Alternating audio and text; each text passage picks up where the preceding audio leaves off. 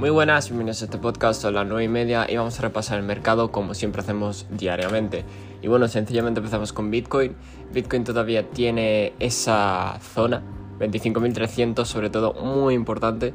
Diría que em, en diario todavía tiene ese momento un bajista, hasta que no veamos un, rebote, que probablemente haya rebotes, quizás mm, hasta la zona de los 27.000, eh, 27.300, eh, por ahí, ¿vale?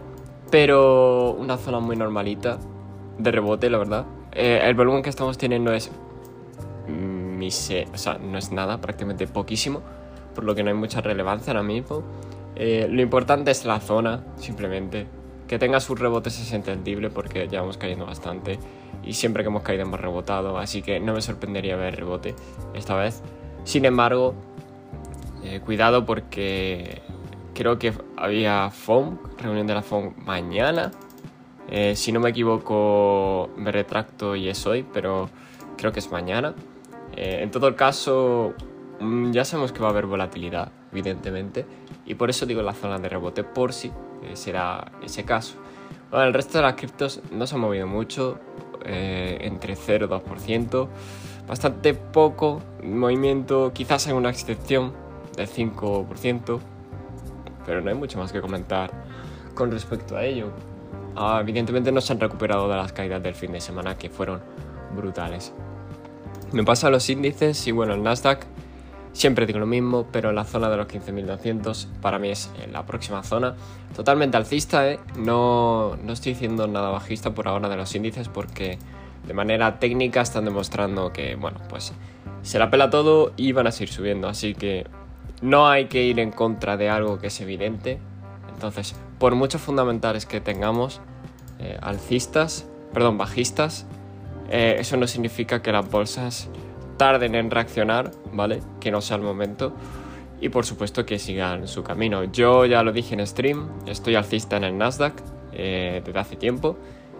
Y, y, poco más. Siguiente zona para mí, 15.200. ¿Lo estoy esperando? No, porque considero que con todo lo de la IA y tal, eh, no considero que sea un movimiento eh, muy verdadero, pero también os digo que no me ha dado oportunidad de comprar porque no ha tenido ni un solo retroceso.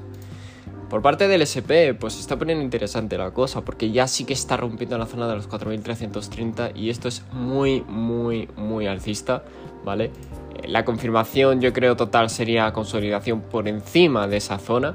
Eso sí, sí que sería muy alcista y nos pondríamos pues, las botas perfectamente porque si lo pasa y consolida, tiene vía libre para seguir avanzando a la zona de los 4500.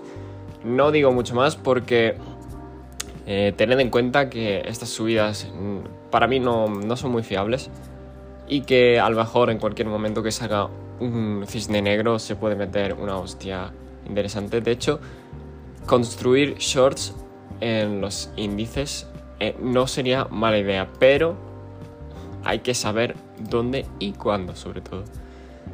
Siguiente cosa, el dólar bajada, bajada, ¿vale? Sigue bajando estos días eh, hasta que no rompa esa línea de tenencia que tenemos desde el anterior máximo. Me temo que no va a hacer nada. Zona clave, pues los 103, ¿vale? Sería muy zona clave.